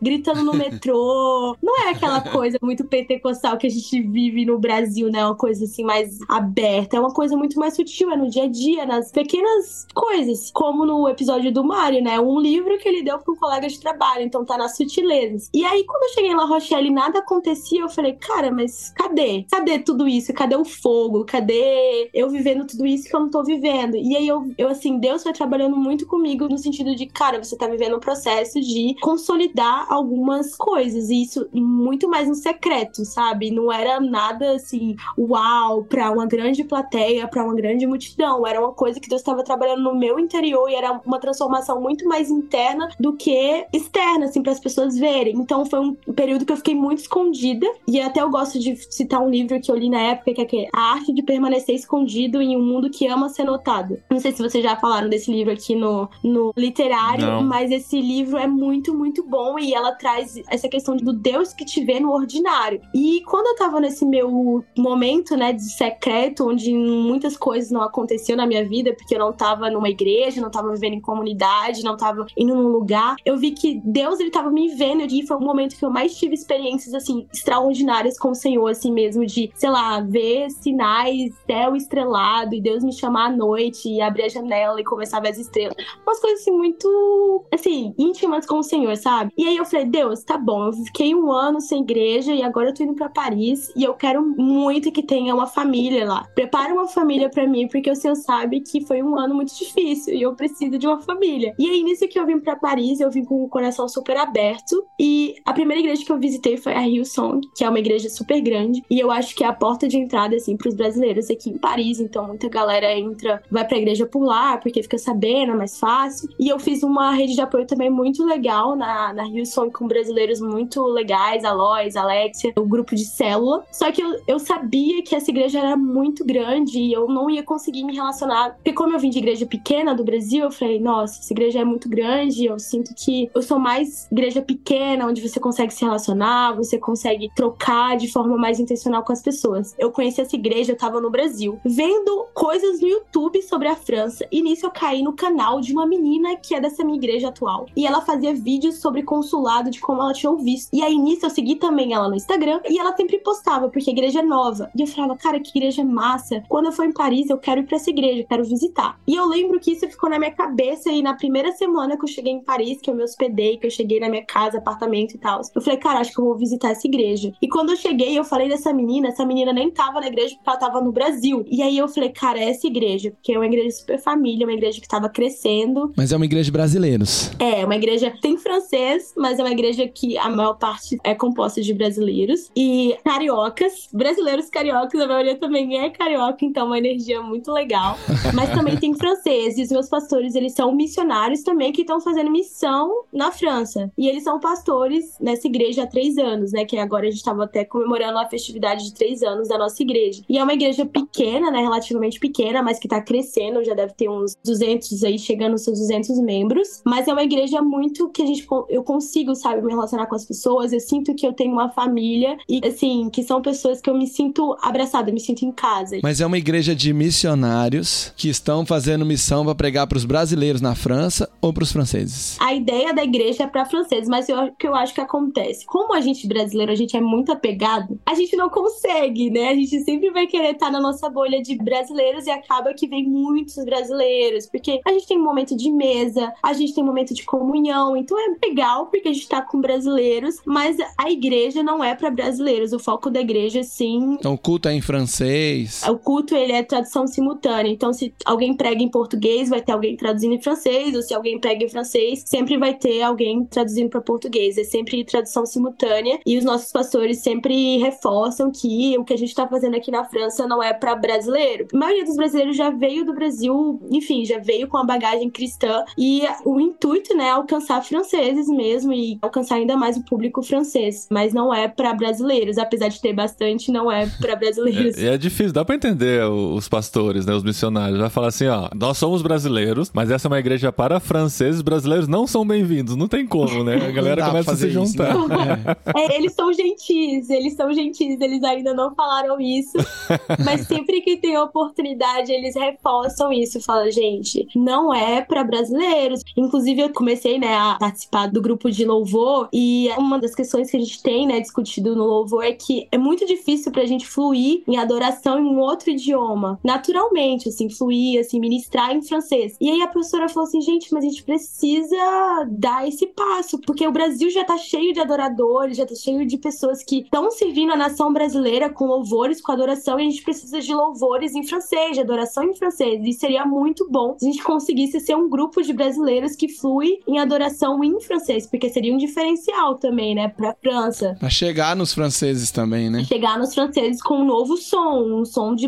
brasileiros que adoram em francês. Olha que bom. Porque se fosse para fazer em português, seria muito do mesmo, né? Porque tem muito no Brasil e a gente não precisa de mais brasileiros fazendo mais do mesmo, sendo que a gente tá numa nação que precisa da gente, né, como missionário e que a gente precisa falar a mesma língua que eles. E a gente só alcança porque a gente tá falando de língua. E eu estudo idioma e um dos maiores pontos, assim, do meu estudo que explode minha cabeça é saber que língua é poder. Se você sabe um idioma, você consegue acessar a vida dessa pessoa, você consegue entrar em lugares que outra pessoa que não fala francês não acessa. Eu tô numa universidade, uma das maiores universidades da França, porque eu falo francês. Foi a única prova que eu tive que fazer, gente. Eu não fiz vestibular, mas eu tive que provar o meu nível no idioma. Então, idioma é poder, sabe? Se você fala um outro idioma, você consegue viajar, você consegue se conectar com pessoas e isso em todas as áreas. E os seus planos, então, são de continuar por aí e fazer um mestrado, se tudo der certo. É. A medicina de letras vai É. ser intensa mesmo. Vai ter É, vai intensa. É como eu te falei também,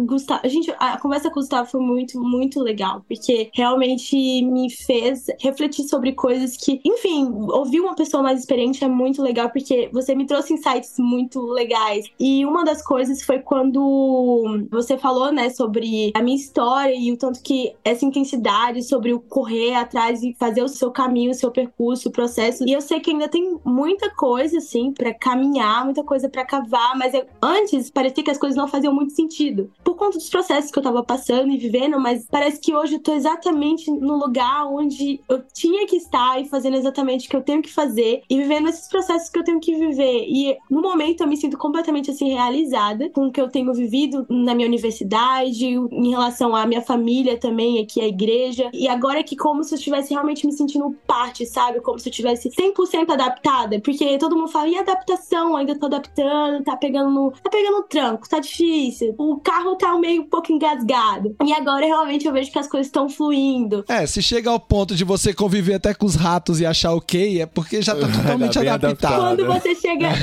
Exatamente, quando você chega ao ponto de fazer terapia em francês, que eu falei pra ele, eu comecei a fazer terapia em francês, aí você realmente vê que você tá adaptado, que você consegue, meu Deus, acessar, tipo, falar dos seus sentimentos mais intensos em outro idioma que, cara, meu Deus, é muito difícil. Falei pra ele que sair com a cabeça doendo de tanto que eu me esforcei pra falar dos meus sentimentos em francês, assim, Uhum. muito difícil. Mas quando você começa a fazer coisas que pra você era impossível e você fala, cara, isso não dói mais, isso não é tão difícil, um bicho de sete cabeças como eu achava, e você se sente normal, adaptado, você passa na Torre Eiffel e fala assim, ah, legal.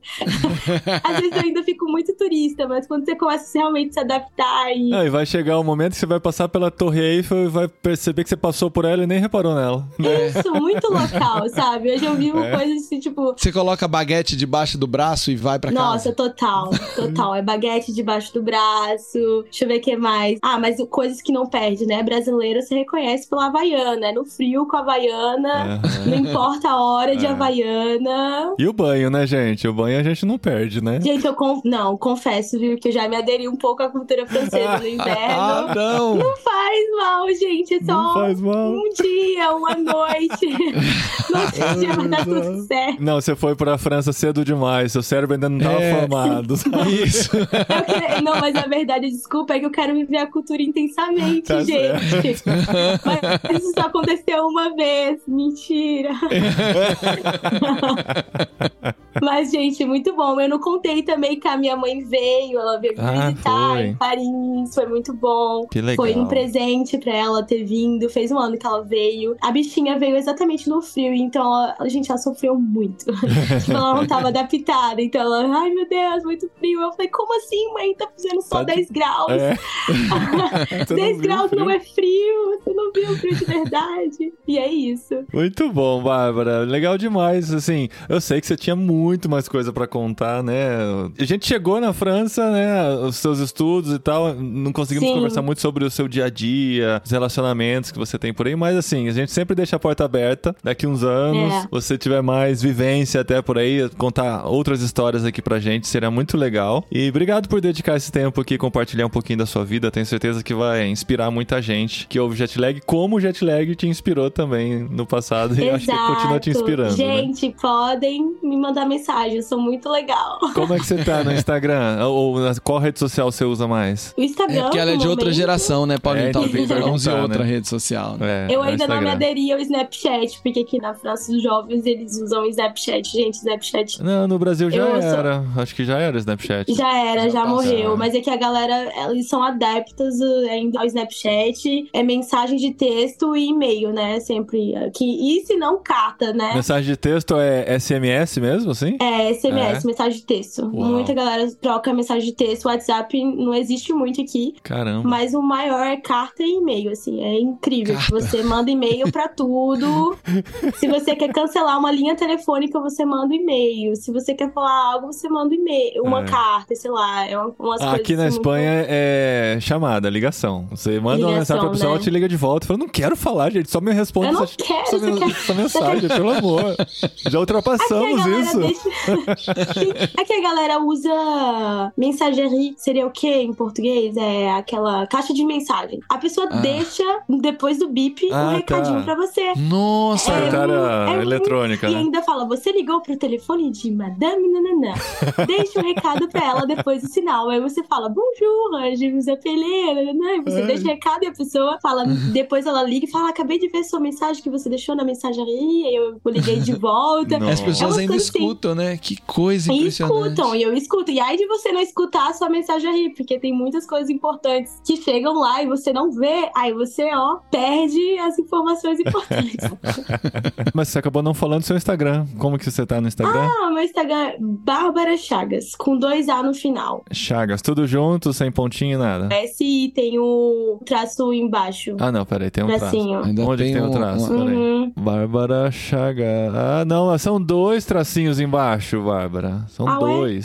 Ah. Por isso que eu não tava indo direto. Então, ficou aí, tá? Bárbara Chagas, dois tracinhos embaixo. Gente, sou muito legal. É isso. Tô aberta pra novas amizades. Ótimo. Bom, Gustavo, o que que falta pra Bárbara é fazer um Go Equipped, né? Pois é. É. O que falta pra ela é fazer um Go Equipped. Já comecei a falar pra ela dos Go Equippeds que vamos ter na Europa no ano que vem, pra ela dar um jeito de participar. Sim. Porque pra vir aqui pro Brasil em novembro, acho que já tá um pouquinho Tá em, em cima. cima, é. Mas É. falta um mês pro nosso Go Equipped de São Paulo. Eu tô muito animado. Até agora temos já algumas inscrições, por enquanto todas de pessoas que ouviram no Jet Lag. Ah, olha só. Olha só. Legal. Então teremos muitos candidatos a jet laggers. Eles já estão fazendo Caramba. a jornada, Paulinho. Pra sair no jet lag, começa fazendo Go Equipped, Que depois da muda de país, depois vive lá, depois aparece aqui. É. Fico feliz de verdade. A gente tem o cupom de desconto pra quem faz o jet lag, né? Então escreve lá jet lag. Presta atenção como escreve jet lag. Já teve uma pessoa que escreveu errado, depois ligou perguntando por que, que pra mim não saiu desconto. a gente vai ter o curso nos dias 2, 3 e 4 de novembro em São Paulo. Antes do próximo jet lag. Então, Isso. essa é a última oportunidade. Essa é a última É, oportunidade. galera, no próximo jet lag eu já vou falar de como foi. Ou não, né? Se a gente gravar antes, né? Provavelmente a gente vai gravar Ah, é antes. verdade. Acho que vai ser bem em cima, né? É, Talvez a gente grave um diazinho antes ou dois. Conta É, depois. Vamos ver. Conta no seguinte. Então vai ser lá em São Paulo, na igreja, primeira igreja batista da Lapa, o lugar onde nós vamos fazer o Go Equipped. Começa na quinta-feira, que é o feriado, dia 2 de novembro, começa de manhã, vai até de noite, sexta-feira a mesma coisa, sábado a mesma coisa. Domingo você pode voltar para sua casa tranquilo e começar a viver a nova vida, vida Ó. pós Go Equipped, que é uma vida intencional. Mesmo que você não vá mudar de país imediatamente, você vai certamente começar a viver com mais intencionalidade, chamando as pessoas para sua casa, desenvolvendo suas relações na escola, no trabalho, na faculdade, de uma maneira a apresentar Jesus de forma simples, natural, como a Bárbara falou, nas pequenas coisas do dia a dia, apresentando Jesus, fazendo o nome dele conhecido aqui no Brasil, na Espanha, na França, no mundo todo. Então, É. vem com a gente pro próximo Go Equipped. Já teremos também outros jetlaggers por lá. A Sabrina e a Vivi, que já gravaram aqui conosco, são as professoras que vão me acompanhar durante o curso. Mas a Maressa, que também já gravou com a gente, vai entrar online. E temos aí também alguns outros que já participaram e que estão no Brasil e que vão ser surpresa, que vão aparecer lá, Olha que estarão legal. conosco, não só para conhecer e estar junto, mas também para compartilhar as histórias, atualizações do jet lag e ao vivo você vai poder fazer as perguntas que você não tem coragem ou que você não consegue fazer pelo Instagram, que você não tem coragem de fazer igual a Bárbara, de se meter e virar amigo de todo mundo. Lá ao vivo, se você for, você vai poder ficar amigo de todo mundo, vai ser muito legal. Todo mundo brasileiro, a gente vai abraçar, vai ser ótimo. Muito bom. Muito bom Legal, mesmo. gente. Feliz demais com esse episódio. Uma história muito desafiadora e inspiradora. Que Deus abençoe você aí, Bárbara. E prepara o lugar pra gente, a gente quer conhecer Paris. É isso, meu apartamento, ele é o maior BNB de brasileiros. Gente, inclusive, detalhes, eu não contei isso, mas o Akira, primeira vez que a gente se conheceu, ele me colocou pra dormir no chão. Olha. Eu tinha que contar isso, porque aí depois eu falo assim, Bárbara, você esqueceu de contar isso, mas é uma história que eu conto pra todo mundo. O Kiki me fez dormir no chão quando eu fui conhecer ele em Bordeaux. Foi a primeira choque missionário que eu tive aqui na França, no inverno, e eu passei frio. Eu passei frio esse dia. Porque além de. Ele conta essa história pra todo mundo, como que ele. ele dizendo ele que foi o teste de amizade. Olha. Se eu suportasse isso, ia ser amigos pra sempre. Tipo, amizade ia ser forte. Mas, eh, gente, eu juro pra vocês que eu não faço isso com os meus amigos, tá? Não faço teste de. Tipo Você não assim, pagou de ainda. Você não devolveu ainda pra ele isso, dele dormir no chão aí na sua casa. Não, cara, não. A gente sempre brinca sobre isso. Ele vem pra minha casa pra ficar no hotel cinco estrelas. Recepção topíssima. Exato. Recepção top. Eu não devolvo com a mesma moeda, porque a palavra fala, né? Que se o seu irmão faz uma coisa ruim, você dá outra face. Mas podem saber, gente, que eu não sou esse tipo de amigos. Vocês vão ter uma boa hospedeira É, aqui em Paris. bom. Podem vir. Muito bom.